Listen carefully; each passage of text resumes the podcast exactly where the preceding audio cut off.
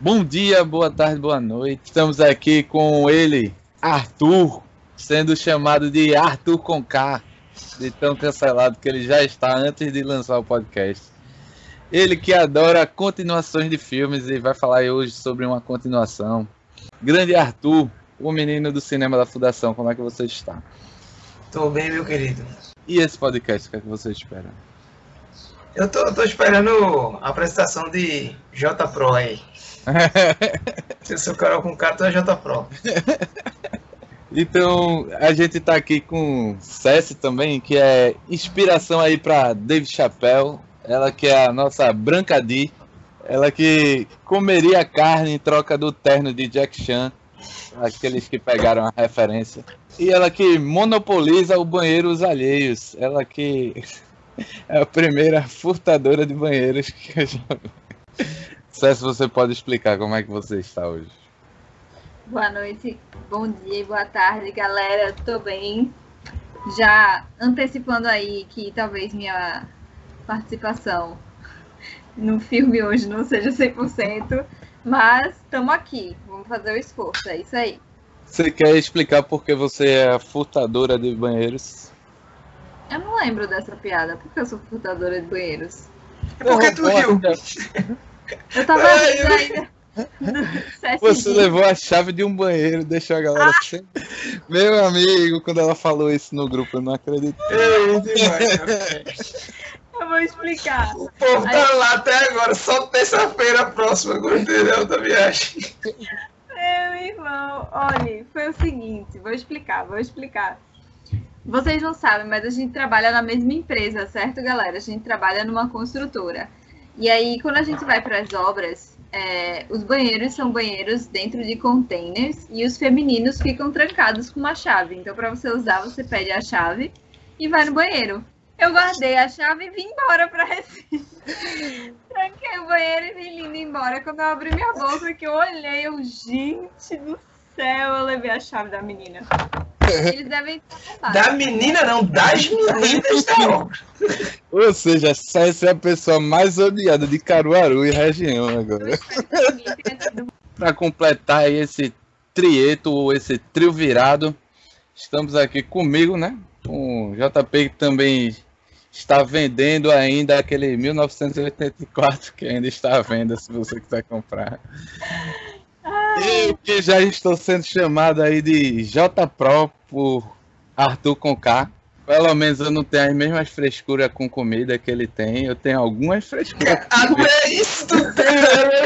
eu. Mas ele tem mais. Eu como lasanha, ele não come. Pera aí. Nem eu que sou vegetariana, viu? Então, pessoal, é o podcast dos amadores mais profissionais do mundo. Vamos embora? Bota a musiquinha aí, editor.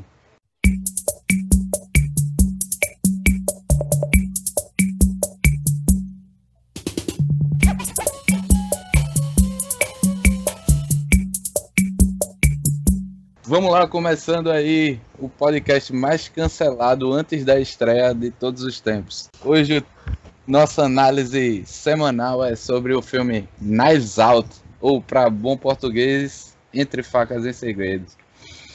Começando aí com analisando a sinopse. Eu vou ler aqui a sinopse para a menina César e para o menino Arthur. Eu quero a opinião de vocês. Entre Facas e Segredos, a sinopse do Amazon Prime o célebre escritor de romances policiais Harlan Thrombey é morto em sua propriedade e, misteriosamente, o questionador detetive Benoit Blanc é designado para investigar o caso. Uma família problemática, empregados devotados e uma teia de pistas falsas e mentiras esperam por Blanc, até que ele descubra a mentira por trás da morte inesperada de Harlan. E aí, o que, é que vocês acham dessa sinopse? Boa sinopse. A mentira é logo no comecinho que a gente descobre, né? Eu acho uma boa, uma boa sinopse. Eu gosto também, acho ela ok. Ela diz mais ou menos o que você vai encontrar no filme, né? Tipo, é, eu acho ok. Tipo, assim, é uma sinopse que não entrega o filme, mas não é uma sinopse que se eu não tivesse, se eu ente não entendesse o contexto, por exemplo, se eu soubesse que, se eu não soubesse que é um filme de Agatha Christie enfim, eu não veria. Pela sinopse, eu não assistiria. Mas é uma sinopse ok, no, no sentido de não entregar o filme. Ah, sim, mas a Arthur falou, Arthur falou que a sinopse é no início, que a mentira é, é entregue no início do filme, não é não. Não, é porque não é, a gente tá falando, esse filme tem mais um detalhe, pessoal. Tem spoiler rudo aqui, vai ser com spoilers. Existem várias mentiras nesse, nessa parada aí. Tipo, a, uma, a primeira, porque esse é o tipo de filme, como você falou, só, só um detalhe que vale lembrar. Que esse filme, ele não é de, ele é original, ele é de Ian Johnson. Ele é inspirado em livros de Agatha Christie. Mas o que eu ia dizer é que ele tem, tipo, o, o, o que eu acho massa desse filme é isso, que geralmente os filmes são quem matou, né? Quem matou. E a, a, primeira, a resposta a gente já tem no começo do filme. A gente já sabe que matou. Tipo, é no começo, né? Antes do, da metade do filme a gente descobre quem matou. Quem matou a gente descobre. Mas tem várias mentiras aí que vão se desenrolando no, no decorrer do filme.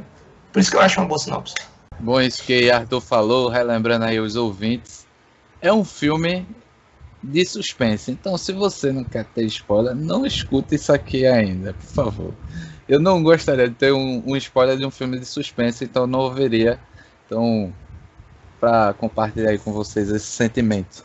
César. Nem, nem eu que gosto de spoiler queria ver o spoiler desse filme.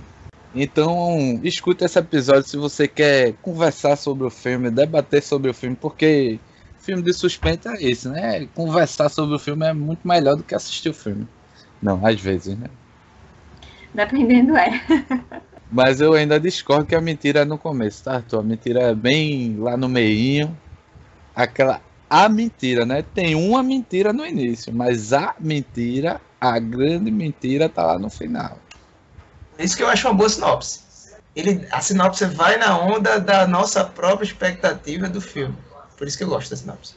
E os empregados devotados, vocês concordam com isso? Concordo.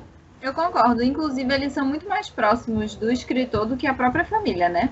Depende, né? Quantos empregados a gente vê no filme, vocês lembram? Duas. Duas. Assim, mas tem mais um empregado que aparece que, ao invés de ajudar, ele, ele erra ali no meio, né? Que é o cabo que tá gravando lá o vídeo. que grava o vídeo da filmagem da, do carro da menina. Verdade, verdade. Do nada o cara aparece, bicho. Do nada o cara gravou e tal. Quando vê, não gravou porra nenhuma. Quer dizer, gravou, né? Mas. Uma fita cassete velho, ainda tá usando fita cassete. E essa família, vocês acham realmente problemática? Veja, defina a problemática. Se você pegar 80% da população, é uma família normal. Problemas todos temos, né? Mas eu gosto como os problemas são apresentados no decorrer do filme. Eu gosto mais do que ser uma, uma família problemática ou não, eu gosto de como eles vão sendo apresentados, sabe? É uma família diversificada, eu diria. Mais semelhante. Família problemática, eu concordo até nisso com a sinopse. Porque o cara, tipo, tem um cara que. que tem, tem muitas Pronto, a gente falou de mentiras. Tem muitas mentiras, então é uma família problemática. Em cada, cada depoimento do começo do filme, você percebe que tem um problema, que tem alguém com um problema. Então, para mim, é problemática. Tipo, nem, nem toda a família, toda hora, tem alguém escondendo alguma coisa de outra pessoa. Não, 80% com certeza não, velho. Você se surpreenderia.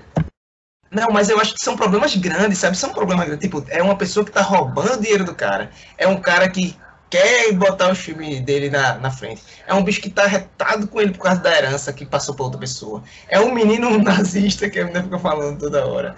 Até as pessoas que parecem ser as melhores são as piores da família, tá Tipo, ele, ele, eu acho eles, eles problemáticos no geral, assim. Eu acho que é uma boa definição problemática. Exatamente.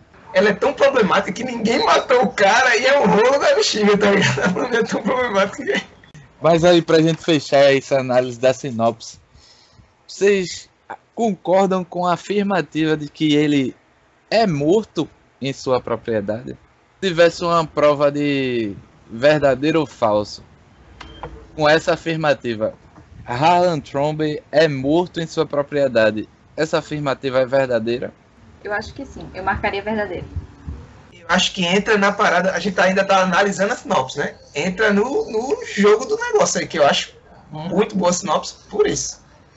Porque ele é, é, uma, é uma investigação, é, é, do ponto, é como se a sinopse fosse do ponto de vista de, do detetive, né? Tipo, ele tá, tá, morto, né? O cara tá morto. Foi morto, pode, ser, pode ter sido morto por ele mesmo. Ele foi morto por ele, pode ter sido morto por ele mesmo. É um bom ponto de vista, é um bom ponto de vista. Então aqui a gente encerra vendo que essa sinopse aí tá bem encaixada, uma, uma, sinop, uma sinopse encorpada, amadeirada, cheiro de tons suaves com facas e segredos. E aí a gente entra na análise mais profunda, Not Shallow Now. Juntos e Shallow Now. No nosso quadro Análise Mais Profunda, a gente pergunta o que para nossos colegas, amigos de bancada que é que chamou mais atenção no filme para vocês? E por quê? É tanto de bom quanto de ruim, né? Vê, é não, porque assim, quando eu assisti o filme, depois eu fiquei refletindo. Inclusive, é, mais ainda depois que saiu a notícia que ia ter o segundo filme.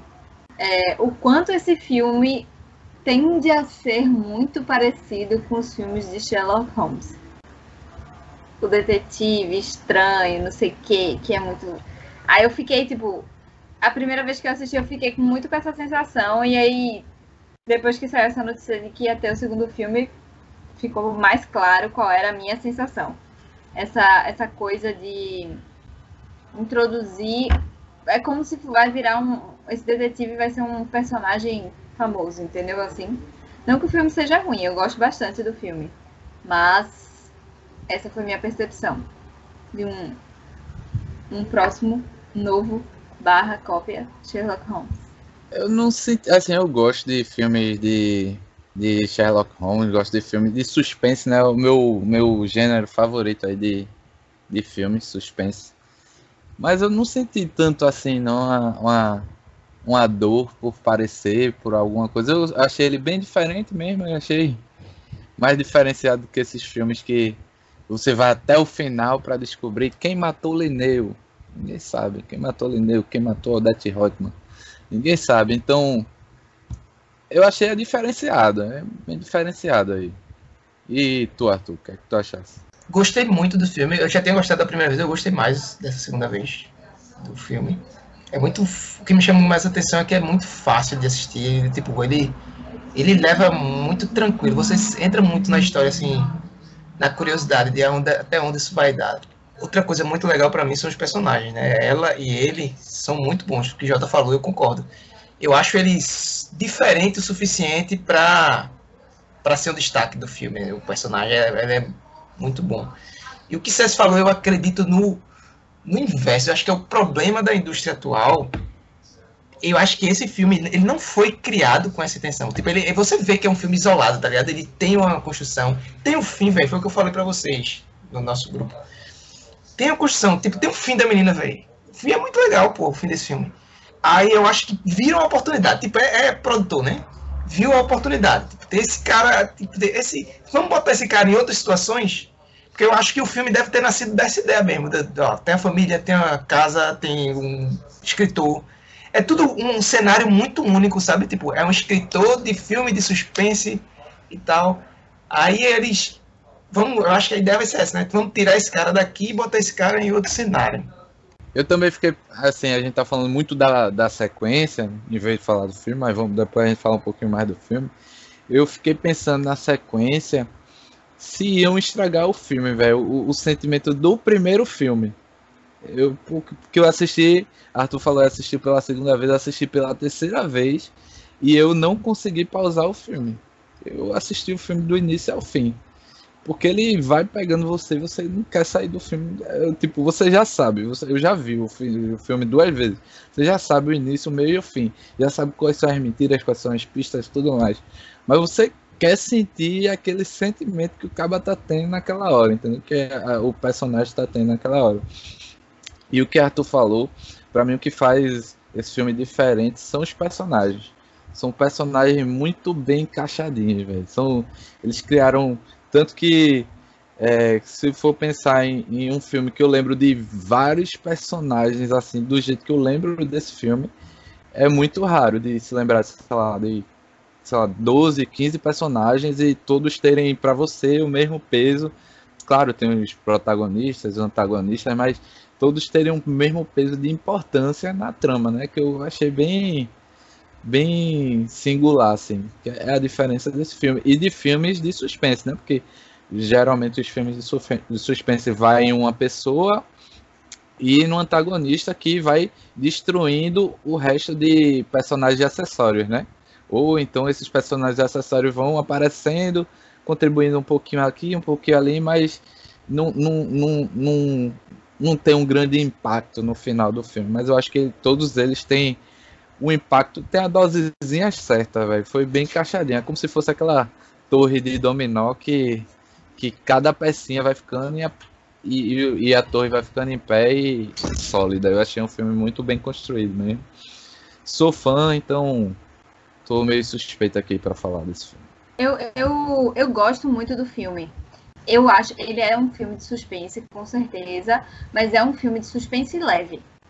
Não é um filme de suspense que você fica se escondendo atrás do travesseiro. Desperta mais curiosidade do, do que medo. A minha sensação é essa. Você fica cada vez mais curioso para saber o que aconteceu, é, como ele vai descobrir, enfim, é mais para mim é um suspense mais curioso do que um suspense amedrontador. Acho que por isso que me lembrou é, o Sherlock Holmes. Não pelas. Eu achei o, o detetive cara, é, como é que diz? Enfim, eu achei ele muito específico, sabe? Por exemplo, é o tipo de filme, eu tinha comentado a Agatha Christie, e Arthur me corrigiu, que esse filme não é dela, não é um livro dela, mas é baseado nas histórias dela, assim. Mas o Expresso do Oriente é mais ou menos, tipo, é um crime que acontece, e é o filme todo você vendo o detetive indo descobrir como foi que chegou aquele ponto final. É como se a gente, a gente tá no final e vai descobrir como é que chegou ali. É, e eu não fiquei com essa sensação no Expresso do Oriente de que já existia um filme assim, sabe? E não é que eu não gosto, eu gosto muito, eu amo Sherlock Holmes. Não é um, uma crítica no sentido de, ah, não gosto mais um. É só porque o filme é muito bom e quando eu descobri que até a sequência me veio essa sensação de, putz, poxa, o filme já era tão bom, sabe? Pra mim, o filme tem, tem duas coisas que para mim fazem, são diferenciais, que, que, ao meu ver, são marcantes e únicas. Assim, pegando um, gancho no que, do que César falou. Uma é a que é memorável pra gente, que é o que a gente falou da mentira. A mentira é a men primeira mentira é descoberta no começo. Tipo, o que faz a gente ficar interessado no filme não é quem matou, porque a gente descobre quem matou. A men menos da metade do filme a gente descobre quem, quem fez o ato de matar. Mas é que tem alguma coisa muito maior ali e que o detetive ainda não sabe daquilo. E meio que outra coisa legal. O detetive, pela sinopse, pelo que a gente conhece, de ator famoso, de casting, esse negócio, ele teoricamente é o personagem principal. Mas ele não é o personagem principal do filme. Então isso para mim é outra coisa que é legal, que dá uma virada. Tipo, o filme chega, ele começa com ele, ele vai, ele fica lá no, no obtus, lá, aperta no negócio, aperta, tipo, esse cara é foda, esse cara vai fazer alguma coisa aí e tal. E quem, quem é foda, na real, que eu acho, assim, que é muito massa no filme é a menina. A menina, ela, ela, ela brilha muito. E a gag é da menina, que não é memorável, porque, pelo menos pra mim, não é memorável.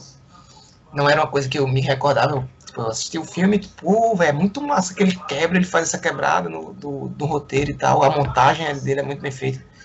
Mas a gag da menina vomitar toda vez que ela vai falar a verdade, isso é muito. Isso é uma sacada muito boa, pô. E muito única, assim, tipo, que a gente não vê em filmes, tá ligado? De, desse tipo, dessa investigação. Tipo, é uma que você sabe, tipo, você tem como descobrir tudo na, pelaquela menina e ela fica se segurando. Ela, isso é muito legal. É uma sacada muito boa e é uma sacada que, diferente de outros filmes, né, que a galera joga algo que é meio fora da realidade, a galera vai até o final com isso. Você conhecer aí, a gente assistiu vários filmes, tem filmes que bota característica de personagem tal para utilizar para ser recurso no roteiro e depois esquece que ele tem essa característica, não faz mais, não acontece ele passa por uma situação semelhante e é diferente. Então, muito bem encaixadinho, velho. E, tipo, é, torna até a gente, não sei se há um, um, um, transtorno real, pode ser, não sei, não conheço todos os tran transtornos, mas torna até a gente acreditar que aquilo pode acontecer realmente, tá ligado? como eu falei, é a segunda vez que eu assisti, eu gostei mais dessa vez do que da, da primeira. Mas eu percebi uma coisa que meio que eu fiquei, caramba, velho, isso é foda. Poderia não ter filme. Existe uma coisinha que poderia não existir o filme. Não, não ter filme. Ela só não acontece, ela só acontece para ter o filme. Sabe o que é? Detetive que é, que é fuderoso, sabe de tudo. Ele faz as perguntas certas, sabe de tudo, tal, pertinente, tudo atrás do outro. Ele não fez a pergunta pra menina. Você sabe quem matou ele? Por que ele não fez essa pergunta, velho? Essa, tipo, essa pergunta. Agora eu digo outra coisa, que foi outra coisa que eu. que comba com essa. Que é uma coisa que eu percebi nessa. Da primeira vez eu fiquei muito mais. Tipo, eu não percebi isso. Dessa segunda eu fiz, meu irmão. Que dois policiais merda da porra é esse? Os caras não fazem nada, velho. Tipo, essa parte da, da, da pergunta pra fazer a pergunta derradeira para ela, tipo, descobrir que tem uma pessoa que se souber vai dizer, vai soltar a verdade na cara da gente. Os caras deixam o detetive lá, tipo, segue. A, a, a, investigação agora tá contigo. Estamos confiando. Os caras ainda estão fazendo o trabalho deles, eles tinham que fazer algumas coisas. Então tem uma, tem uma meio que justificativa no final do filme que o detetive fala para ela, né? Tipo, desde o começo eu sabia que, que tinha alguma coisa aí, que ele olha o sapato dela e tal com, com pingo de sangue.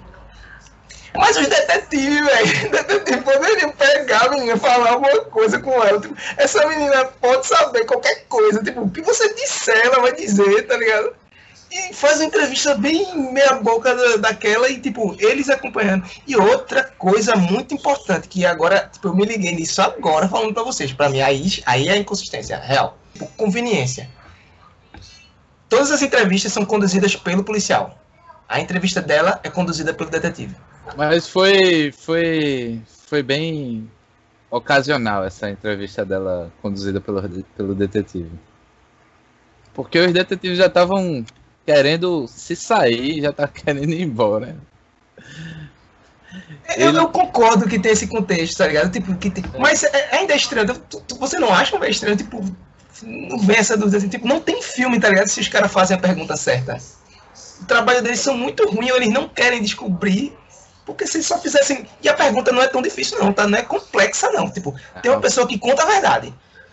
Ele realmente se matou? tá ligado? Não, pô, não tem. É, ele, ela poderia dizer, ele realmente se matou e, e, pelo fragmento da verdade, né, que ela aprendeu a falar com, com, com o cara, ela poderia se sair fragmentos assim de verdade. Tudo bem que depois do fragmento de verdade ela foi lá e deu uma vomitada ainda também. Eu, eu, eu aceito muito bem isso aí, só porque eles tinham o álibi dela, né? Ela tava, foi bem construído o álibi e tudo mais. Ela sai numa hora, volta. Até mostra, né? Isso é mostrado pelo filme, exposto pelo filme. Ó, eu construí um álibi, por isso eu diminuo as suspeitas sobre mim e diminuir as suspeitas sobre ela. Tipo, tem duas mentes fortes que fazem isso, né? Que é o detetive, que é o que pode aumentar a suspeita, e o escritor, que pode diminuir a suspeita, que ele foi o cara que maquinou tudo para que ela não fosse uma das suspeitas, que era a única, a mais suspeita que poderia ser, que era, que era a menina, né? Que é a, a nossa Ana de Armas, é, uma coisa que tu falasse que vale a pena ressaltar agora, já trazendo como elogio, um elogio que dá a volta no filme, né? Que tipo, é uma coisa que geralmente é ruim, que a gente fala muito aqui, mas que o filme dá a volta, parecido com o que a gente falou de Volta para o Futuro. Ele, o filme tem uma chuva de exposição, mas todas são muito massas. Toda cena de exposição é massa. Tipo, é exposição, tá escancarado, é pra você. Mas é muito boa, velho, o jeito que é feito, tá ligado? o cara contando pra ela o que fazer para conseguir o álibi, o escritor, total exposição, mas muito massa, velho. O jeito que conta, tipo, tudo encaixadinho na trama. E o detetive, na hora que descobre, que ele fala tudo, que ele escancara, tipo, é a cena que o detetive conta a história para o espectador, tá ligado? Mas é muito massa ver essa cena dele contando, velho. Tipo... Mas eu gosto, esses finais assim, que tem essa explicação, eu gosto. Tipo, eu quero saber o que, que ele tava raciocinando. Eu, eu sinto um êxtasezinho assim, assistindo, sabe? Tipo, pá, ele pensou nisso, caramba, como é que ele viu isso? Eu adoro, eu adoro. O momento, o momento é. Velma Scooby-Doo, né? É, eu adoro tu falasse aí de exposição, mas são exposições funcionais. Eu acho muito funcional pro filme. É para ele passar o que realmente a gente tem que sentir em cada momentozinho ali. E tem exposições que são exposições para lhe enganar. Que é, é, é que, olha, veja isso, pense isso agora, sinta isso, que depois no final você vai sentir outra coisa. Mas a gente não sabe. Falou isso, Jota, é, eu fiquei pensando, aquela. Porque assim, no momento em que começa a dar merda pra ela, né? E o, o neto dele chega pra ela e faz. Na verdade, eu não lembro se quando começa a dar merda pra ela ou se descobrem que ela é a herdeira de tudo. Acho que é quando descobre que ela é herdeira de tudo, né? É, e o neto chega pra ela e fala assim: Não, vou lhe ajudar, não sei o que, tananã.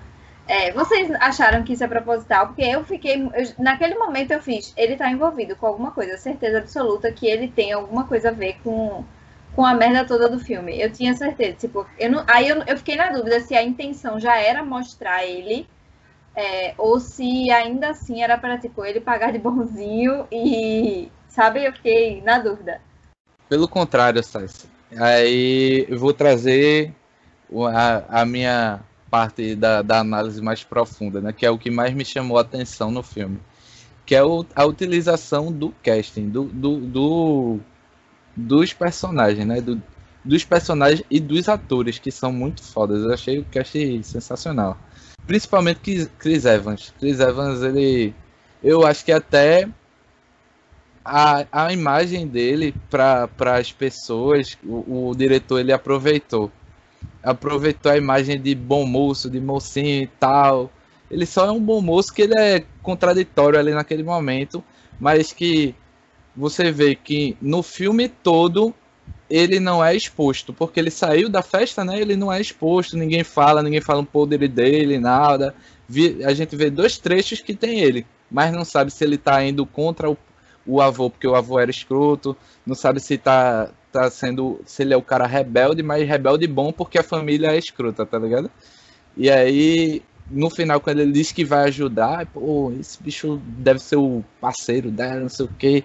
Ele, ele surpreende a gente nesse momento. Eu, eu fiquei surpreendido na primeira vez que eu assisti. Eu não achava que era ele que, que tinha alguma coisa com um crime, não. Eu, eu não peguei essa, não. Eu, eu não entrei nessa da imagem dele, não. Porque minha imagem de Chris Evans, ela não é essa, tá ligado? Não é do Capitão América. Eu tenho a imagem dele tocha humana, dele fazendo os papéis bem. É, aquele, aquele filme tipo American Pie dele também. É top.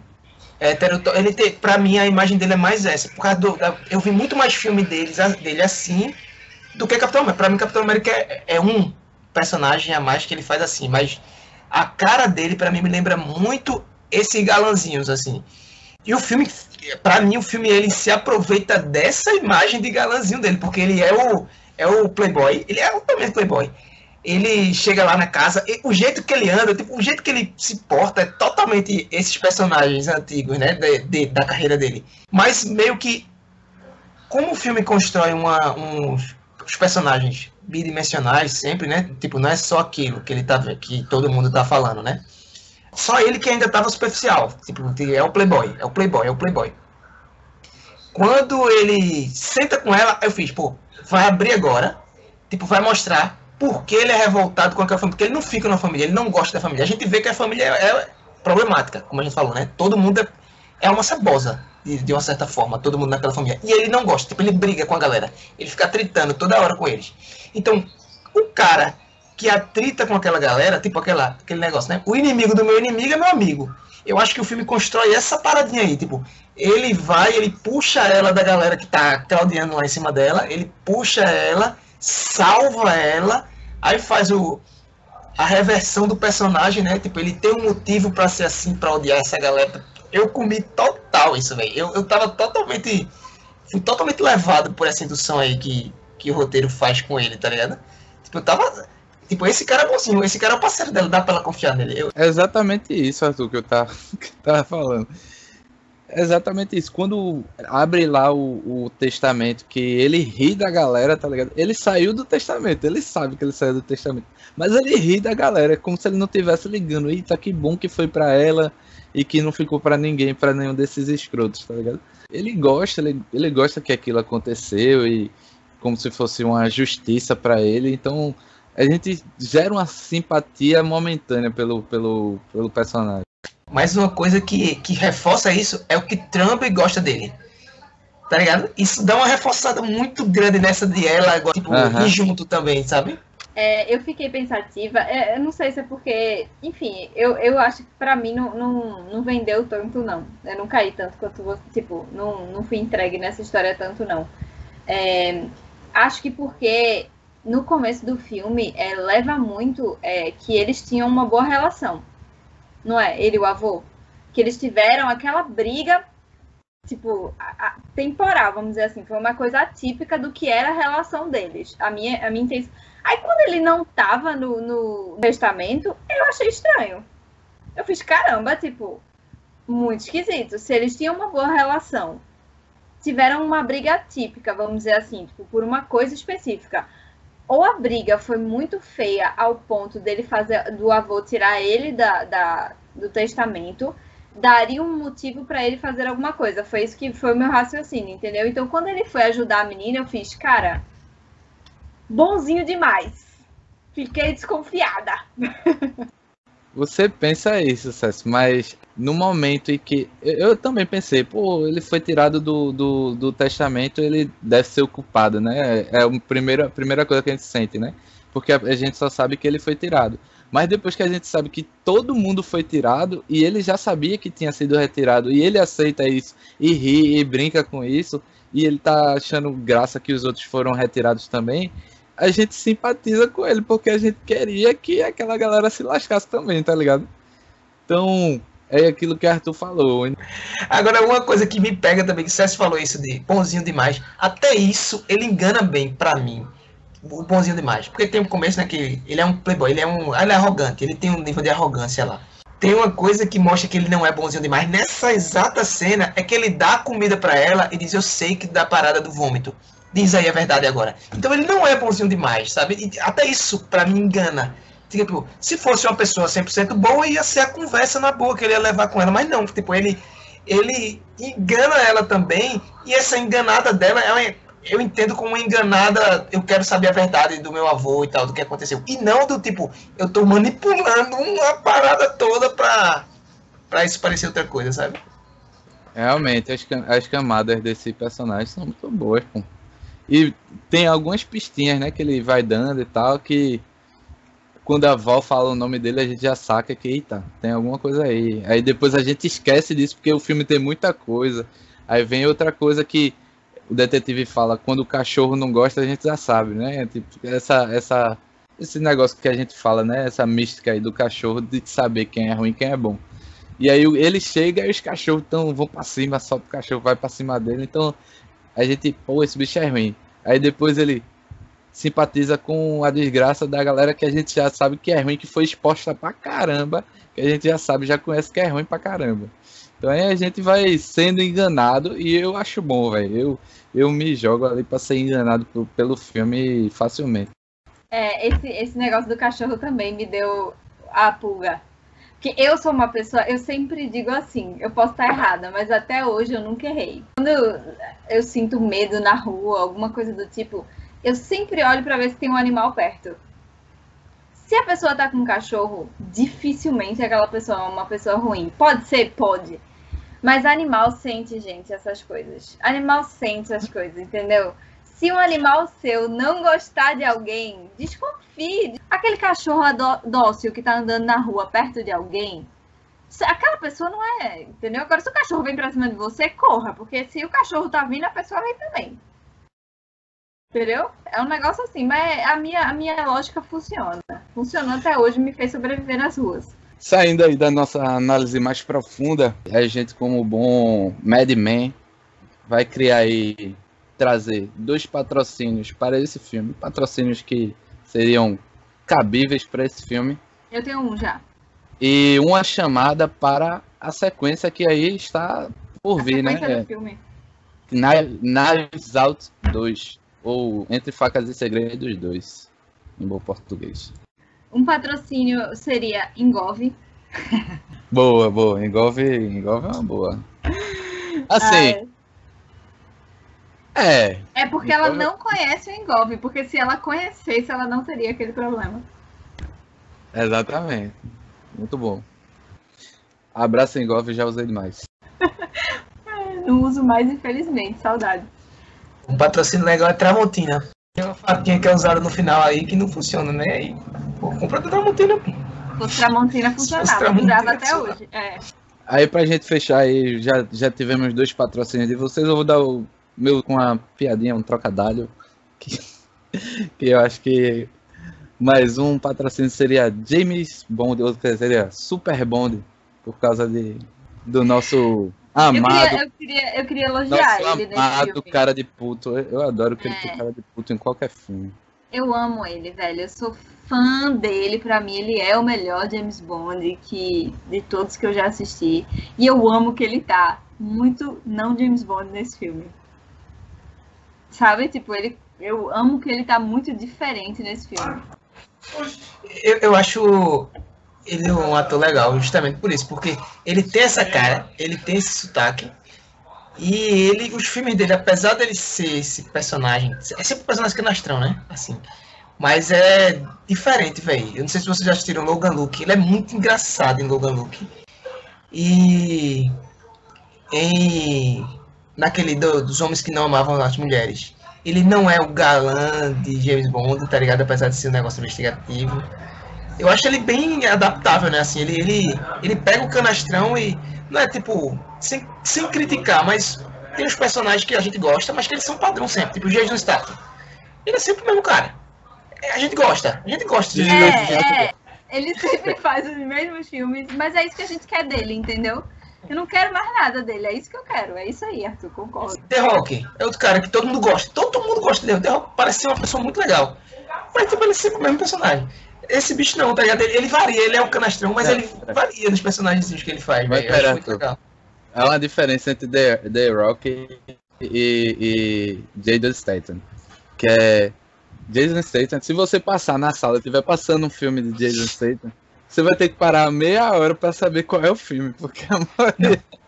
Não, Já The Rock, já The Rock, você vai jurar que é Viagem ao Centro da Terra, um negócio assim, né? É, é o Jumanji. Sempre vai ser Jumanji. Você olha assim, é. deve- Não, The Rock, não, não, o filme de The Rock é tudo igual também, pô.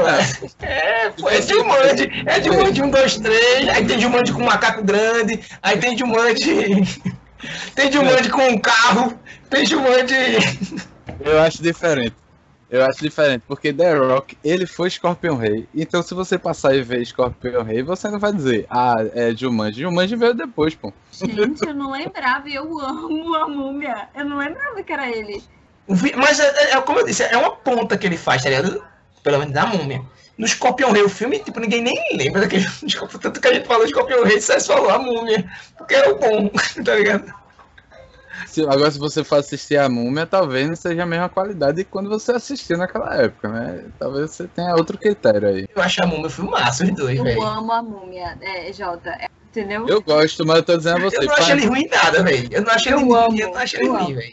É o primeiro e o achei- segundo, eu acho que eu gosto pra caramba. talvez quando eu for assistir Tá novamente, na eu Netflix. uma coisa. Agora tem o A Múmia, que foi o remake aí, que fizeram um Puro Sul, um negócio feio aí. Isso, eu nem eu tô passando longe. O 3 já é ruim, porque o 3 é ruim, viu, meu amigo? Eu lembro que eu, que eu fiquei perdido assim, meu Deus, que filme ruim que eu não tô entendendo nada. Será que sou eu o problema? Mas não. Não, Então, a gente falando aqui da sequência de Entre Facas e Segredos, talvez o 2 seja bom. O 3, que vai vir depois do 2, é que seja ruim, entendeu? É, Tipo, eu, eu não gosto disso, que o que o César falou, que eu, que, que eu disse que quando a galera faz uma parada pra promover, do tipo, é, botou uma premissa, vamos fazer franquia. Tá. Isso é muito chato, velho. Isso Mas é aí você pegar é, Um Lugar Silencioso. Tem Um Lugar Silencioso 2. Mas o lugar silencioso, ele tem, eu acho que eu do que eu vi, tem espaço. Tem universo que tem espaço pra ter alguma coisa, sabe? Eu acho diferente de Entre Facas e Segredos, que tipo, vou pegar o cara e, e agora vai ser um 007, como vocês falou. Vai ser o vai, tipo, não tem, tipo é só sair botando história, vou criar uma história de investigação. Tipo, tira a criatividade que feito esse filme teve de se inspirar em Agatha Christie e coloca tipo, vou criar uma história de investigação. Ó, ó, esse filme aqui é da. Não sei qual é a produtora, é um Einstein, né? Coloca. Coloca esse personagem. Tipo, é bem assim, sabe? Vou criar uma história de investigação. Coloca esse aqui. que, tá, que a gente tá com a franquia pra famoso e tal. Tá ligado? Eu não gosto dessa âncora assim, tá ligado? Agora eu não sei, eu não lembro qual era o, o- qual foi o final de um lugar silencioso, mas eu imagino agora que se for acontecer alguma coisa diferente é matar metade da família pra ter alguma emoção. É, isso que eu tô dizendo. Tipo, eu fiquei com essa sensação. Porque, assim, é, eu gosto muito dos dois filmes que tem. São dois ou três filmes que tem do. Lugar silencioso só tem um. Não, do Lugar Silencioso é com aquele detetive lá, que é com Robert Downey Jr.? É não, né? O dos ETs que não pode falar alto. Ah, eu não vi esse. Eu não vê? Eita, César- pessoal, Esse é espetacular, velho. Agora é um motivo cabível pra César ser cancelada. Não assistiu Um Lugar Silencioso? Cancela em César aí, por favor. Não. É, eu tenho outros motivos mais sérios, eu aceito outros. E eu acho assim, se for pra gente aceitar que vão ser histórias nesse desse tipo de investigação, que a gente vai saber o final, como é que termina pra saber como é que chegou ali. Vai ser isso, assim, sabe? Isso pra mim. Ou eu aceito pra poder gostar do filme, ou já sei que vai ser a mesma coisa, assim, tipo, como é, o, o que eles vão me surpreender vai ser, ah, meu Deus, essa pessoa realmente não esperava que fosse essa pessoa. Mas assim, pra ser uma história, sabe? Aí eu fiquei meio, ah, Sequência, pronto. O que é que eu gosto de sequência? Quando faz um negócio diferente, tá ligado? Tipo, não sei se vocês já assistiram Cloverfield. Vocês já assistiram Cloverfield, um dos dois? São três, Não. né? Tem três filmes. Os três são completamente diferentes. É o mesmo universo, é o mesmo monstro, mesmo tipo de monstro. O 3 eu não assisti ainda, porque disseram que era muito ruim. Mas, tipo, o primeiro é sobre um alienígena, um filme de Found Fantasy. É que o cara vai com a câmera e tal, ele tá gravando, e é um filme bem com a pegada Godzilla, tá ligado? Tipo, tem um bicho extraterrestre grande que tá fazendo uma coisa, tá perseguindo a gente, eu não tô vendo o que é e fica atrás do cara. O 2 é um filme totalmente isolado, velho, que é só de um, dois personagens interagindo, que não tem um bicho que aparece. Tipo, é dois personagens, é nesse universo. A galera se refugiou por causa desse bicho que estão aparecendo. E o filme é lá, tipo, dentro de um bunkerzinho que tá isolado dois personagens conversando e interagindo. Tipo, é- são filmes completamente. O 3, eu sei que é no espaço já, tipo, é o mesmo universo. O cara que encontrou, tipo, isso são filmes totalmente diferentes. Pô, um é terror de monstro, um é terror psicológico, o outro é, é ficção científica, tá ligado? Tipo, isso é massa, porra. É muito massa. Tipo, você expande o universo, tá ligado? Você. Isso aqui cabe um monte de história dentro dessa parada aqui. É, são três premissas diferentes, mas assim, o que eu, eu gosto muito de sequência, não tenho problema nenhum com sequência diferente de Arthur. você gosta de série. A verdade é Não. essa. Eu acho que quando começa a ter sequência demais, é melhor fazer uma série, faz uma temporada toda aí e pronto. Assim, veja, Conspiração, ele gosta de teoria, de ter, ter o, o, o macro, um negócio grande. Tipo, Eu ela planejou isso aqui, tá ligado? eu gosto de universos criados, eu gosto de Star Wars, eu gosto do, do universo cinematográfico da Marvel, eu gosto de Matrix, que é uma das minhas trilogias favoritas, trilogia do Homem-Aranha original, a primeira, de Sam Raimi. Mas eu, eu fico com medo de alguns filmes, velho. Alguns filmes que são muito bons, assim, que tem histórias muito únicas pra ter sequência, tá ligado? Tipo, Prisoners, tá ligado? Que é Os Suspeitos, de Hugh Jackman. Hugh Jackman e Jake Gyllenhaal. Pra mim, aquele filme é perfeito. Eu, gosto daquele filme de assistir 300 vezes. Eu comprei o DVD pra assistir e tal, tudo mais. Na verdade, eu ganhei. Eu acho que eu ganhei de presente. Ganhei de presente e eu assistiria 300 vezes o mesmo filme com aquela premissa porque eu achei ele muito bom. Agora, se tiver outro, no final eu fiquei com o gosto de quero mais, mas se tiver outro eu fico pensando, pô, será que vai estragar a história do primeiro, tá ligado? Porque não é um- um- uma premissa assim de universo, é uma premissa de algo contínuo, de coisas normais. É, só pra falar aqui de sequência e o pessoal vai me cancelar, eu não gosto muito de Harry Potter e nem de Senhor dos Anéis. Cala a boca! Não. Eu não sou respeito, fã. eu respeito, eu respeito, eu respeito. Falou, a melhor trilogia de todas, ele gosta de tudo, mesmo da melhor trilogia. A que faz sentido ser três, tá ligado? Que é porque É, é, uma Senhor dos história só que é longa. É, Qual? Senhor dos Anéis é uma história só que é longa. E eu concordo quando tu diz, Jota, eu também gosto muito do universo. E discordando do que você falou, dizendo que para mim o universo Harry Potter é maravilhoso, eu amo. É, mas é isso, assim, uma, uma sequência por uma só por uma sequência para mim perde o sentido.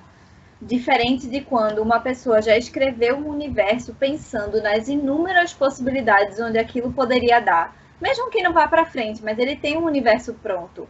Sabe? Tipo, o cara que escreveu Star Wars falou isso. Ele começou, quando ele escreveu, ele já tinha a porra toda pronta, entendeu? Ele já sabia tudo que ele queria explorar naquele universo. Era uma coisa. Não foi um filme que sem querer virou um universo, entendeu? O, universo... cara criou outras línguas. Isso, porra. isso. O universo existia. Aí é por isso, eu concordo. Eu tenho medo de sequência. Eu, eu sou meio contra a sequência, assim. Acho que a única sequência que existe por sequência que eu amo é, é 007, que realmente nunca vai acabar, né? Só vai 007 mudando. maravilhoso. Eu amo. Mas é porque eu, eu gosto de filme de ação, mas assim. Um filme 007 investiga... não é sequência, né? Tipo, não é uma sequência. É, ele não é uma sequência, é. também é um universo, vamos dizer assim. São vários universos onde daquele, daquela agência, né, de, de, de assassinos e tudo mais. Por isso que eu gosto, tá vendo? Eu mesmo estou me contradizendo. Tu falasse isso agora, eu pensei numa coisa, porque, tipo, tem o número, mas é outra história, que é Missão Impossível. Tipo, pra mim, o melhor Missão Impossível que tem é o mais novo. O mais novo é espetacular de massa. Tipo, é, é a compilação de tudo que o cara fez de bom, tá ligado? Mas, tipo, é, é justificável porque são histórias diferentes, tá ligado? Agora, quando você botar um 2, a não ser que, como eu falei pra você, né? Se esse Entre Facas e Segredo for um 2 que faça algo diferente, como esse se propõe, eu acho que, a, que ele não pode perder a essência que ele nasceu, de onde ele nasceu, né, de fazer diferente, de pegar um gênero e desconstruir. Se ele ficar, se ele tiver isso de desconstruir toda vez uma história, o gênero, o próprio gênero, para mim vai ser massa. Eu assisto os três, os quatro, os que aparecer aí, velho. Sabe o que talvez tenha tá dando essa impressão da gente da sequência ser ruim, ter colocado o nome Knives Out 2. Em vez de ser a gente saber que é o mesmo detetive, mas é um outro filme.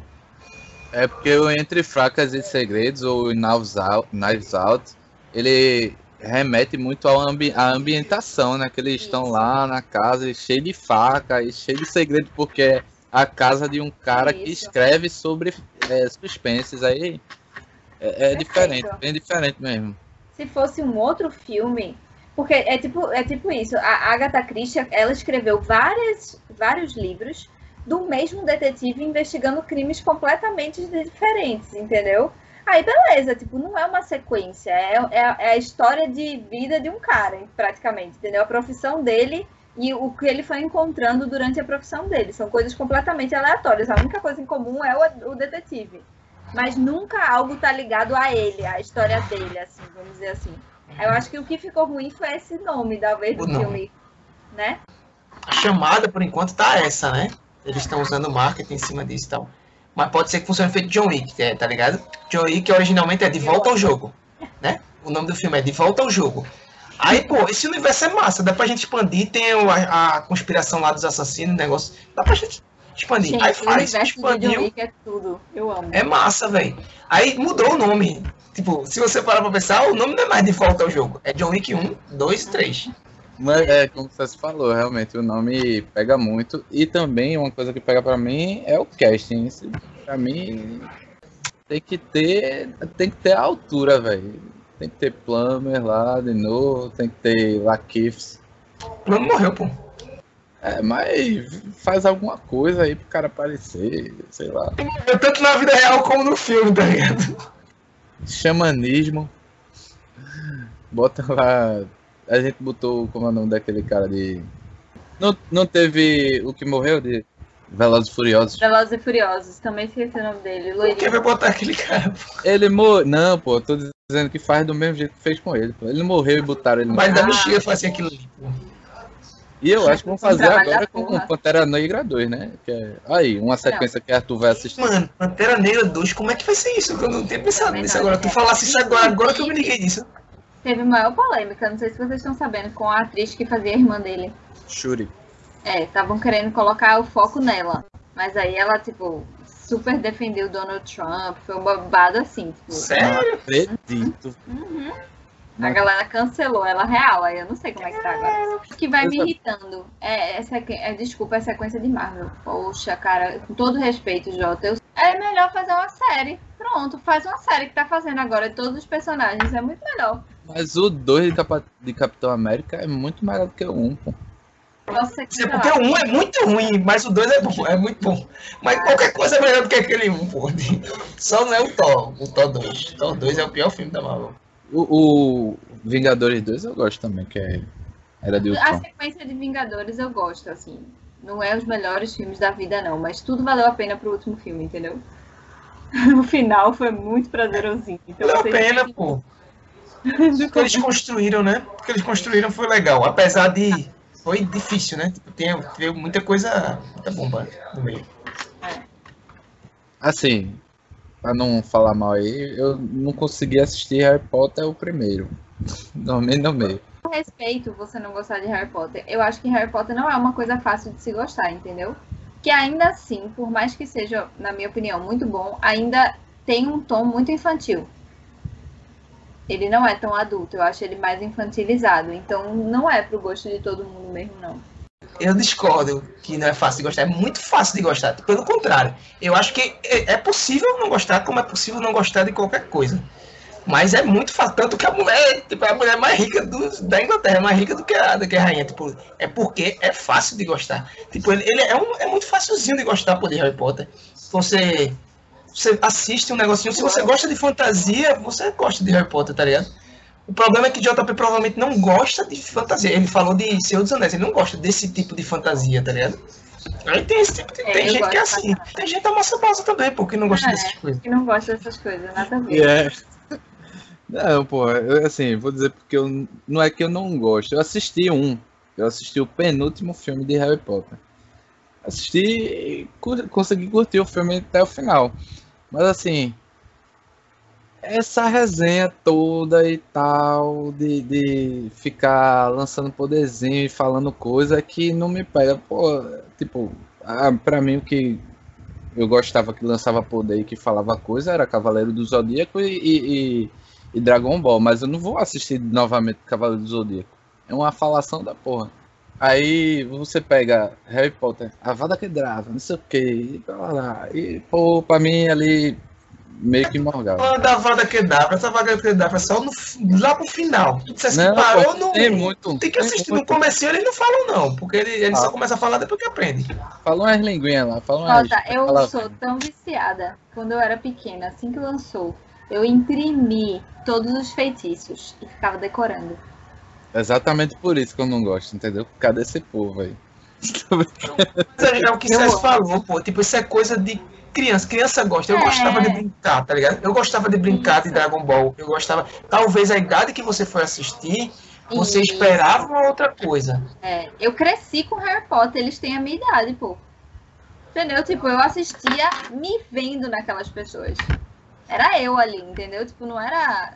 Pra mim era muito real, real assim. Eu cresci com a Pixar. E depois com a Não, eu cresci com a Pixar e com a Disney também, mas é isso que eu tô dizendo. Talvez você se identifique muito mais com a Marvel por gosto, mas porque são histórias mais adultas. Envolve uma coisa muito mais séria, assim. Entendeu? Que você consegue se visualizar, né? É ser mais compatível com a sua realidade. E Harry Potter, o primeiro filme, eles têm o quê? 11 anos. 11, 11 anos. anos. Aí ele vai crescendo, aí tem a, É. fase da adolescência, aí vai, vai tendo a evoluçãozinha dele lá. Tanto que você vê que tem muita criança de hoje em dia que ama Harry Potter, mas por causa disso, entendeu? Eu sei. Não, não, acho, não acho ruim, não. Só, só pra dizer que eu tô tacando pau no- na, na sequência. Não acho ruim, não.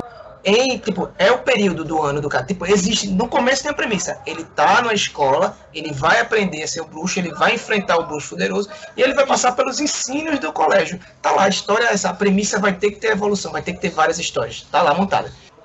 Pra mim, o ruim é deixar de você criar, de fazer coisa nova. Mandalorian se tipo, não é ruim, mas é Star Wars do jeito que a gente conhece Star Wars, tá ligado? É Star Wars do jeito que a gente conhece. Tipo, Mas aí tá a questão, Arthur, é que eu não acho que os fãs querem que mude o Star Wars. É esse ponto de vista que eu tô trazendo. É o que eu não gosto quando vocês falam, Arthur não gosta de sequência. Não é que eu não gosto de sequência. Eu gosto de, de ser impactado, de, de, de ter experiência diferente. Pra mim, eu não sou impactado se eu assisto um, um filme que é igual ao filme que eu já gosto e que eu acho muito melhor. No meu caso, eu quero viver aquilo pra sempre, então por isso que eu amo. Mas é isso que a galera constrói. é. É isso É. que os produtores fazem, tá ligado? Eles querem deixar você, mas eu acho que isso limita muito, assim, sendo bem sincero com vocês, eu acho que limita o, o próprio discernimento das pessoas sobre as coisas, isso que a gente faz, que a gente conversa de filmes, cada discussão que a gente tem é diferente, pô, porque os filmes que a gente assiste são muito diferentes. Mas quando você começa a ter um, um lugar comum, né, um lugar de conforto, isso pra mim é o que eu não gosto, velho, porque, tipo... você Mais um tá motivo é porque tu mesma não gosta de série. Tipo, tu assiste, mas é muito difícil tu assistir série. Mas porque é isso, série tem o quê? Tem série que tem 10 temporadas e é o mesmo universo. Você É mesma vivendo coisa. aqueles mesmos personagens. É, realmente, tipo, eu concordo. E faz todo sentido você não gostar. Tudo que Mas você falou agora, pra mim, fez todo sentido você não gostar, entendeu? Eu, eu sou mais de filme também, mas assisto mais série que Arthur, eu acho. Então. Eu sou mais de série. Eu tô assistindo muito mais filme, tipo, e feliz de estar assistindo coisas tão diferentes que eu não assistiria por conta de estar fazendo isso com vocês. Pra mim é ótimo, mas realmente eu sou uma pessoa. Eu não sei se é porque. Eu sempre falei isso na minha vida, era um lema que eu dizia assim. Eu adoro filme clichê, vocês sabem, vocês já me conhecem. Eu gosto de filme que, ai, eu sei que vai acontecer isso, que enche meu coraçãozinho de calor. Porque eu digo, minha vida já é tão difícil, eu quero ver no final tudo dando certo, eu quero ver eles ficarem juntos, eu- entendeu? Eu gosto. É, e quando eu assisto uma coisa que eu sei que não é essa realidade, pra mim tem que ser muito bom. Tipo esse filme que a gente assistiu é, pra essa semana, entendeu? A história tem que ser muito boa pra me fazer ficar tão desconfortável ao ponto de dizer, caramba, é muito bom, valeu a pena eu ter ficado tão desconfortável, sabe? Uma coisa, uma coisa que, que emenda que, com esse gancho que César falou do filme, que emenda com isso que eu, que eu quero falar, tipo, que é o meu ponto de vista, que é o que eu falo muito pra vocês, é isso, velho. Tipo, esse filme, o que é que ele faz? Ele usa uma premissa conhecida que todo mundo gosta. E o que é que ele faz? Ele muda algumas peças. E isso faz do filme diferente, pô. Isso faz do filme massa, vale a pena você assistir, sabe? Você se sente totalmente à vontade de ver. Agora, quando tem um filme, Tó 1, Tó 2, é do mesmo jeito, é a mesma coisinha acontecendo. Aí vai, faz uma coisa aqui. Aí tem um negocinho que você vai buscar. Vai buscar essa coisinha. Aí fulaninho ficou doente. Vamos cuidar. Pô, quando começa assim, velho, não dá pra mim. É muito melhor. Pega o top. Pronto, pega o top 3. Tem aqui essa história, esses personagens, faz um negócio de comédia totalmente aleatório. Não, eu não tô dizendo que é pra você ficar mudando toda hora o tom do filme que você vai fazer. Mas é tipo, você criar, tá ligado? Tipo, porque isso é coisa de criação. É coisa, tipo, arte é criar, né? Tipo, é você fazer coisa nova. Se você ficar desenhando um monte de Mona Lisa toda hora, a Mona Lisa vai perder a graça, tá ligado? Porque todo mundo agora sabe o que é aquilo que o cara tá fazendo, tá ligado? É bom a gente falar isso, porque a gente tá aí vindo no, nas sequências das sequências, né? Porque vai vir muita sequência agora, vai vir John Wick 79, vai vir é, é, Matrix. é, Matrix 4, vai vir Velozes e Furiosos 95, vai ver. Saímos agora do analista de marketing.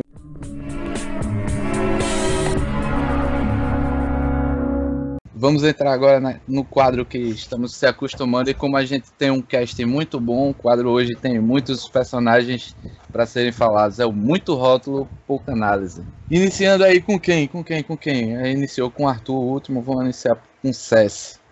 Cess, Johnny, o que é que você acha de Johnny? Johnny é Tony Collette. A galega, influência e tal. O que, que eu acho dela? Primeira impressão. Muito rótulo, pouca análise. É, eu gosto dela. É- Ela é uma das minhas personagens preferidas, porque ela é muito sem noção. Pronto, o rótulo da sem noção. Sem noção.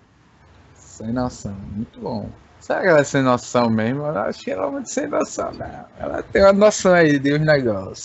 Eu tenho muita noção. É, Agora eu vou dizer. ela tem noção Também- até demais. Ele é espetacular, pô. Ela é hereditária, é um absurdo. espetacular. Arthur, vamos passar de Johnny pra Richard. Richard é Don Johnson. É o que joga a bolinha de, de, de beisebol fora. Conceituoso. Preconceituoso. Aquele cara mesmo, ele, ele só faz papel assim, tá ligado? Não sei se vocês lembram dele em Django, tá ligado? Ele é o cara da casa de Django. Sim, sim. Ele é trampista, eu diria que ele é trampista. É, trampista. Caramba, ele solta umas ideias erradas demais no filme. Meu velho, quando ele, ele chama a menina pra dar o exemplo sobre. é, Meu, meu amigo. Foi. Que cena constrangedora, meu amigo. A palavra é essa, Não, mas- constrangedora, não tem. E olha, e o pior, o que, o que é mais constrangedor é que todo mundo conhece um cara assim. Um cara, e desculpa o Aham. termo, um cara, uma pessoa, vou, vou me retificar. Uma pessoa assim, que de- e você fala, ó, isso que você falou tá errado. E a pessoa ainda fica se justificando. Não, mas. Rodolfo do Big Brother. Falou do cabelo do cara e depois. Não, mas é assim mesmo o cabelo dele, fuleiragem do cara. Cessi, quer que você. Quer que venha à mente aí quando você escuta falar sobre Harlan? É o escritor. Ai, velho. Amor e ódio. Eu achei que era a palavra era velho. Não, não, não, não. Foi horrível, né? Não, Como é? É amor e ódio. Ai, velho. Amor e ódio. É porque a gente viu pouco dele, assim, né? A- a- o que a gente conhece dele é muito mais do que as pessoas veem dele do que ele se apresenta como personagem. Pelo menos eu fiquei com essa sensação. E ao mesmo tempo que eu fiquei é, muito, é, como é que diz? Emocionada, né? Com a relação dele com a enfermeira, a relação dele com a família dele é péssima. Então, assim, né? Você se pergunta. Mas amor e ódio. Amor Por e algum motivo gosta da filha do, do neto dele, né? É. Então vamos aí pra Arthur. Oficial Wagner. Ou Wagner. É o compassa lá de Lakeith Stanfield. Ele é fã. ele é totalmente, toda a referência do filme é ele quem faz, né? Não, e, e tem uma cena dele que eu não. Eu provavelmente vi e ri, mas dessa vez eu acho que eu ri mais. Que é a cena quando. Essa cena que a gente falou, né? Da exposição de quando o detetive conta a cena do crime. Aham. É muito bom porque constrói que esse cara gosta de, dos, dos livros do cara, né? De, de Trump. Fala de séries, né? Que ele acompanha, do filme e tal. E nessa cena, quando o personagem lá do, do detetive tá contando, e alguém atrapalha ele, eu acho que ela, ela que, ela que fala alguma coisa assim. Oxi, mas nada a ver. Ele. psh, psh, psh. Deixa ele contar. Ele é muito bom. Ele é meio tabacudo também. É muito bom. Muita gente, tá ligado, naquela cena. Ele é a gente naquela cena. O cara dá um corte, ele... Deixa ele falar, pô. E Cessi. Aí vamos entrar. Cessi, o que, é que você acha de Dona? Mãe do Pirraia. Eu não sei se eu tô errada, mas eu, ou eu tô com a sensação de que ela era a mais, é, vamos dizer assim, menos sem noção do grupo, ou ela era totalmente ela, é, a- é, alheia, alheia no sentido. Eu não lembro da Ela é compassiva. Ela é compassiva. Isso, compassiva. Ela é é a palavra totalmente. que- é. Mas ela é aquela. É, é o tipo de pessoa que você conhece, de que fica fazendo cara feia e fica não sei o quê. Pra, pra pessoas que são mais humildes, entendeu? Ela não é, é elitista, no caso. Elitista, no caso, seria essa palavra. Elitista. Arthur, o que, é que você acha aí de. Oh, vamos pra ela, Marta Cabreira. Inocente. Eu acho ela uma pessoa inocente. Ela, ela é muito jogada. Tudo ela, ela tá. Ela é jogada de um lado a outro no filme, tá ligado? Ela, é- ela é. Eu acho ela uma pessoa inocente em tudo. Em tudo, todo aspecto do filme. Apesar de ser quem achava que tinha matado, né, o cara. É uma pessoa verdadeira. Até se ela mentir, ela vomita, né? Então ela tem que ser verdadeira. Porque vomitar não é uma coisa boa, né? É um negócio, não é um negócio agradável pra você ficar o tempo todo vomitando. Agora, ela deve ser uma boa pessoa pra quando ela tá aquela. Quando a gente tá querendo vomitar naquele negócio, pô, eu tenho que botar isso pra fora. Aí com ela deve ser muito fácil, né? César, o que, é que você acha aí sobre Mr. Blanc? Ou Detetive Blanc? Eu já falei a palavra que eu achava dele no começo do filme. É, é, como é o nome do personagem? Nossa, eu tô, eu tô com a memória péssima hoje. Sherlock Holmes? Sherlock Holmes. É, eu discordo um pouco, mas vamos, vamos nessa. Eu concordo em discordar. Arthur, vamos pro outro detetive. Detetive Lakeith Stanfield. incompetente, velho. César, o que é você acha de Linda? Ela é escrota. Por que ela é escrota? De onde vem a escrotice dela pra tu? Sei lá, velho. Mostra que ela era apaixonada pelo pai dela. É, mas. E é o marido dela que fica querendo a empresa do pai dela, né? Que é? Marido- Ela é uma Marido Ela é, uma, ela é uma das mais ativas que quer a herança. Ela, eu- o que eu acho ela, ela, eu acho ela imponente. Eu acho que ela é mais imponente. Ela é que mais grita. Quando tem a herança, ela é que vai pra cima dela, tá ligado? Eu acho ela muito. Não, ela é posuda. Eu acho que ela é posuda. Eu Se eu, não se eu desse um rótulo pra ela, é posuda, porque ela faz toda a pose que tá na, por cima da carne seca e que ela Uhum. construiu a vida dela sem a ajuda do pai, não sei o quê. Mas Não, quando. a- então, eu ia falar quando- isso, assim, de, de da pessoa. Eu entendo o fato de, ah, seu pai construiu alguma coisa, você achar que você tem direito sobre aquilo. E ao mesmo tempo, eu não acho que a gente tem direito sobre aquilo, porque não foi você que construiu.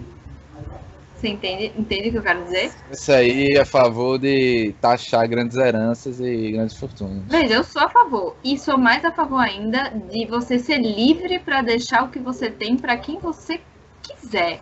O que eu tô querendo dizer não é nem em relação tanto a pagar algo sobre a herança, não. É sobre quem, de quem é o direito.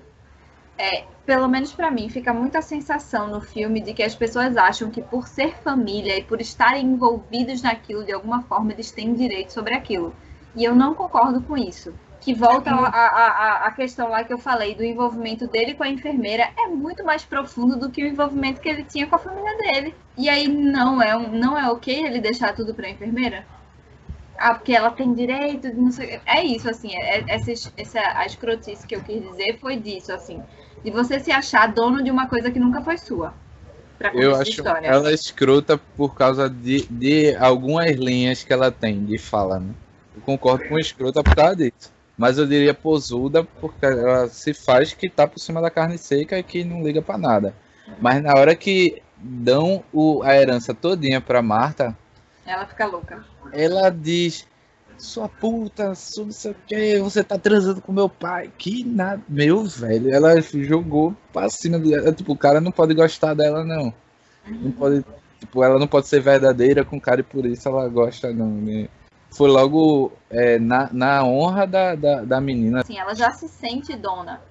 Apesar dessa, dessa, dessa situação, né, que realmente é muito errado o que ela fala, eu acho que ela é a mais crível que eu falo assim do ponto de vista, pô, tem uma pessoa com certeza na minha família que é assim, semelhante a essa mulher, e eu entendo ela sendo assim, ela fazer o que ela faz, porque, tipo, tem muita gente que é assim, tá ligado? Que, tipo, é agressiva, é imponente, fica querendo se provar e que, e que cuidou. Mas só pra eu fazer, fazer essa analogia assim, tipo, que eu acho entendível, é uma personagem que pra mim é entendível, sabe? Sim. Tem outros que, tipo, você olha assim, que é bem, mas esse cara é escroto, tá errado. A, a mulher, a Toni Collette, é erradíssima, pô. Ela é erradíssima, tá ligado? Ela tá roubando o cara, velho. Ela tá roubando o cara. Essa outra, eu acho ela entendível. Tipo, ela tem uma injustiça. É como se fosse o primeiro impulso de uma injustiça. Tipo, o primeiro impulso de uma injustiça que você acredita que tá errado e você até julgar o outro porque você acha que tá muito certo, tá ligado? É, mas ela se fazia de gato por cima da carne seca e, e foda-se porque eu tenho a minha, minha herança. Eu tenho a minha herança. Eu que vou fazer a herança pros outros. Eu acho ela meio. Eu não hipócrita. preciso, eu não preciso. É hipócrita, ela é muito hipócrita, isso é. Isso, tipo, ele vai deixar o que é meu por direito e eu não preciso estar fazendo. entendeu? Aí É, depois, quando o negócio não vai pra ela. pá, pá, pá, pá, pá, pá. E a mão dada, ela esperando é muito bom, a cena dela esperando. A cena deles esperando é muito bom, velho. E ela, principalmente, que ela tá de frente, assim, na tela. É. Aí ela pega na mão do marido, assim, e vai dar um sorrisinho assim, Uhum. tá tranquilo, é da gente e tal. A casa ainda é da gente. Quando não, a casa não é da gente. É, muito boa essa cena também. Então vamos lá, para o próximo. S falou de lenda. Arthur, me diga aí o que é que você lembra quando você lembra de Jacob. Jacob É? é, o Pirraia. Nazista. Só porque toda vez que falam ele citam não sei o que lá, nazi. É a primeira palavra que vem na mente. E o, o- o engraçado é que é, o americano se dói, né? Com, com o termo nazista. Se dói muito, né? Tipo, o pai dele se- ele, ele é, é manco, né? Ele tem um, ele usa um, um uma bengalazinha. Ele solta a bengala e vai pra cima do outro cara quando, da, da, quando chama ele de nazista, tá ligado? Não era pra se doer, não, era, era pra É, eu fiquei aqui me perguntando, hum, será que tudo bem? Esses são os americanos, né, que se doem. É, são os americanos. Pra Cess, então. Cess, o que é que você acha de Ransom?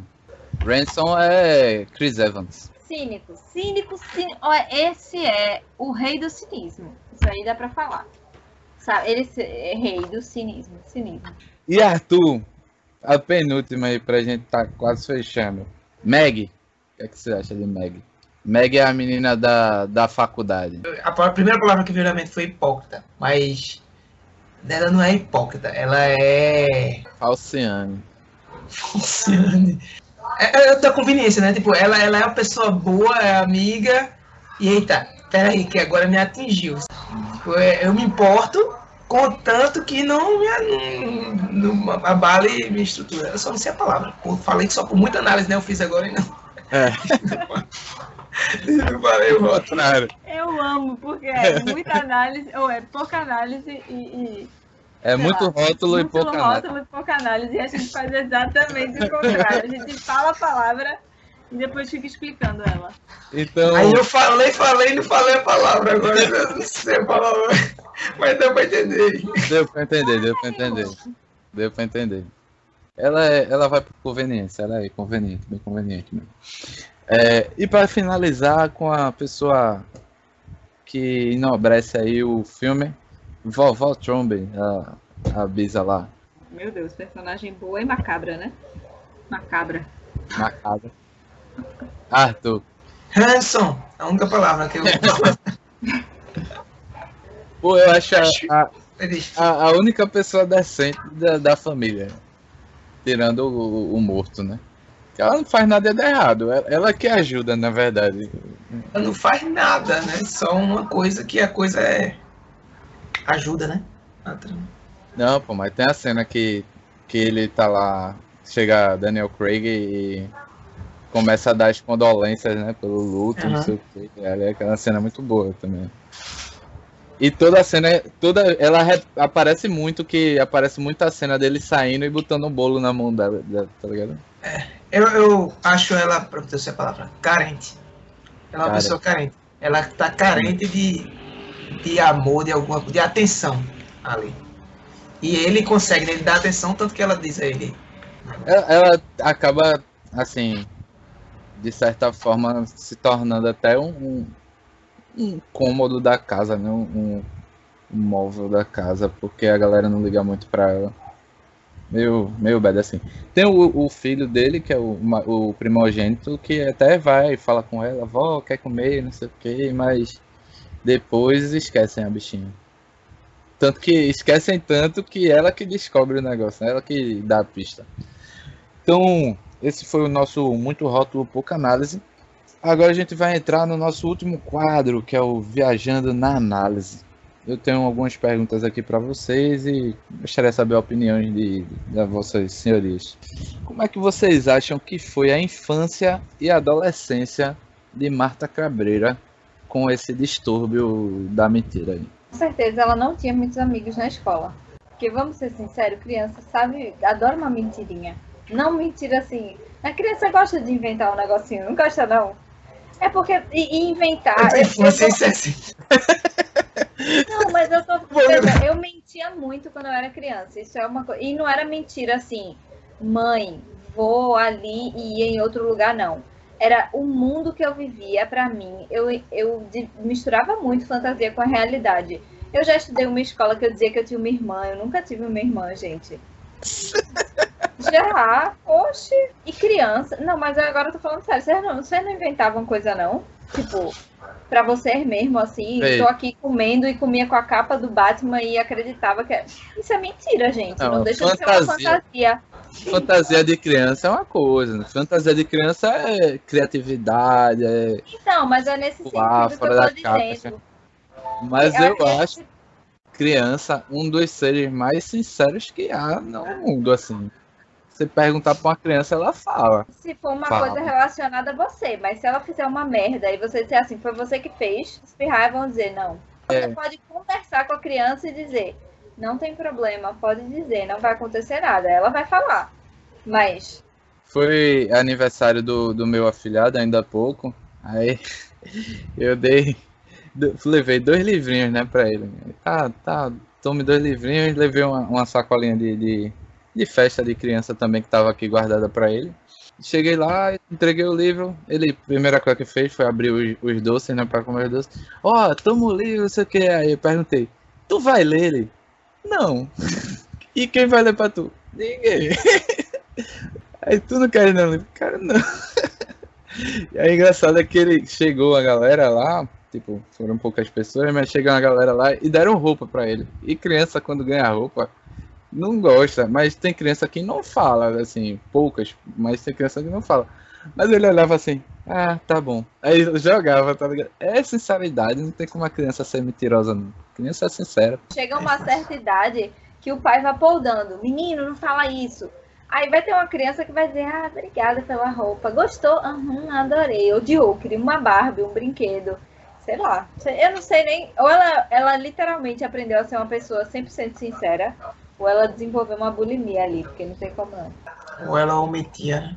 É... Agora, uma coisa que o filme fala, porque tipo, isso é uma coisa muito evidente, né? Tipo, você não conseguir mentir é uma coisa evidente o filme fala no comecinho que é como se fosse um segredo, né? Meio como se fosse um segredo dela, tá ligado? No comecinho. Eu acho que ele que o personagem fala, aí ela pergunta: "Como é que você sabe disso?" Como se fosse uma coisa bem segredo, assim, sabe? Então, aí só quem sabe é ele e Hanson, né? Teórica pela pela construção lá. E os policiais depois que ele fala. Né?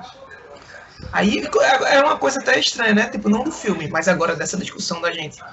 Pô, ninguém sabe. Pô, essa menina passou a vida toda, ela conseguiu viver assim, sem, sem mentir. Então é possível, né? Vou retificar ainda o que eu tava falando. Nem sempre a gente mente né, na intenção de enganar uma pessoa. Às vezes a gente mente para esconder o segredo de outra pessoa. Por exemplo, Arthur se confidencia comigo, certo? Eu não tenho nada a ver com uma situação que passou com o Arthur, no sentido de eu não tenho que me envolver. Aí você vem, idiota, e pergunta para mim: Ó, oh, Arthur te falou tal coisa? E eu digo, não, mas ele falou. É uma mentira. Mas ainda assim, é, talvez seja nessa situação de como será que foi a relação dela com outras pessoas? Do tipo, porra, uma amiga se confidencia com ela. Ai meu Deus, traí meu namorado, tô muito arrependida, não sei o que lá. E aí o namorado fica tocando nesse assunto perto dela e ela fica lá, tipo, vou vomitar. Deve ter sido horrível para ela também, porque ela literalmente não consegue guardar o segredo de ninguém. Pronto, aí é o que eu acho. A adolescência eu acho que pode ter sido mais difícil para ela, mas eu acho que é, a infância pode ter sido mais fácil, porque eu acho criança muito mais sincera mesmo. Tipo, já teve episódios comigo mesmo quando era criança que eu não falaria se eu fosse adolescente.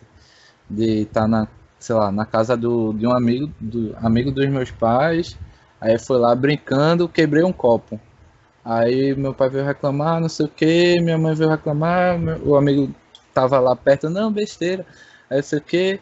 Aí meu pai, tá vendo, não pra você ter feito isso. O pai, besteira, pô, isso é copo de geleia, tem um bocado lá em casa. Vê, uma criança fala essas coisas. Mas um, eu, como adolescente, eu não falaria isso. Eu iria me desculpar, ia ficar todo envergonhado. Mas criança. Eu pirraia, os caras o menino mais velho, né? Porque, tipo, a gente pirraia, se, tipo, fica, né? No meio do, da galera mais velha e tal. O menino mais velho, mas mais velho pirraia também. Tipo, eu acho que re representa bem essa conversa que a gente tava tendo, né? Chegando na adolescência e o menino mais novo. Acho que estavam chegando na adolescência mentindo, com certeza, mentindo.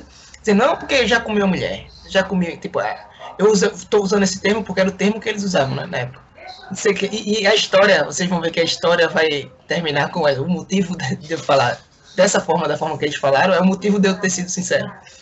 É, eu muito pirrar, né? Nesse meio aí. Aí, não, porque, não, eu já comi, tu já comeu? Não sei o que. Não, eu já comi, não sei o que, a história é essa. Aí, e tu, Arthur? Tu já comeu essa mulher? Aí eu. Nunca comi não, mas se botar garfo e faca eu como na hora. Oh, meu Deus, a inocência, rapaz, que coisa Ai, fofa. Aí depois tá usando o termo de outra forma. Tá vendo? Criança é de boa. É. Mas é bem isso, né? Tipo, eu, eu escutei, tipo, é, talvez é, é normal comer É. é. tá ligado? Eu e como- vai virar o rei do bolo. E, tipo, escutou, falou, na verdade, né? Tipo, nunca não, mas é pra fazer isso, se for fazer isso. E os outros mentindo, né? Então, tipo, se ela tivesse no meio dessa galera assim, que se vangloria, né? Porque a adolescência você já começa a se vangloriar, né? Aí eu acho que ela começa a se complicar. Mas eu acho que a adolescência é mais tensa. A adolescência chegando assim mais pra, pra adulto, imagine uma entrevista de emprego que ela fosse, tá ligado? Ela falasse alguma coisa assim. Aquelas coisinhas que você mente numa entrevista de emprego, né? Você é organizada? Sou. Sou muito organizado. Vômito na cara da, da entrevistadora. Tu mente, é? Na entrevista de emprego? Não, pô. Mas assim, Eu já enrolei, não vou mentir. Eu, eu, eu tenho um problema que eu não gosto de mentir, velho. Eu, eu não. Eu tento ao máximo não fazer, tá ligado? Porque eu acho muito. Você se perde, velho. Eu não, não sei, velho. A galera que mente se perde, pô. O cara fala um negócio e depois você. Ó, mas vamos ser, vamos ser sinceros, vamos lá. Quando pergunta quais os seus defeitos numa entrevista de emprego, tu fala o quê? perfeccionista. Eu digo o que eu acho que eu sou. O que é que você fala? Que às vezes eu me estresso com, com horário, por exemplo, com programação. Isso é o, é o meu principal defeito. Tipo, eu digo que o meu defeito é porque eu- eu- a gente raramente enxerga bem nossos defeitos. É muito difícil da gente enxergar defeitos. Quando eu digo isso é porque é a coisa que eu mais enxergo, que eu acho que mais me impacta, tá ligado? Na vida. Então, mas vamos, vamos, concordo com você, e pode ser isso. O que eu tô querendo dizer é, tu vai falar, eu fico puto quando dizem pra eu fazer uma coisa no tempo tal e eu vou fazer, aí a pessoa vem mudar. Eu fico puto, odeio isso, eu fico puto de verdade. Ou tu faz, eu fico mal e eu reajo Aí, mal. mas isso não é Porque mentira. você tá não é enfrentando uma mentira. situação, você tá É, enfrentando amigo. uma situação. É uma Não é coisa. mentira, não. Ana de Armas não vomitaria numa situação dessa. Vomitou. Tipo, você tá colocando a situação, é diferente. Tipo, beleza, vou, vou fazer minha atuação aqui, ó, aqui na entrevista de emprego. Eu não vou dizer, eu fico puto com a pessoa quando chega e diz, ó, eu vou dizer, ó, eu não gosto. Eu não gosto quando uma pessoa passa uma programação pra mim e depois descumpre com essa programação. É uma coisa que eu não gosto. Ah, quer dizer que você é inflexível, é? Não, eu não sou inflexível. É. Tá vendo? Não sou inflexível, não. É quando, quando é soft, você fala o seu defeito na entrevista de emprego, por mais que o cara seja.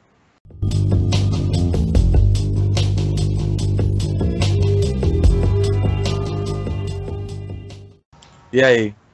Indicações. É, como eu falei pra vocês, eu estou tentando indicar coisas que sejam mais menos demoradas de assistir.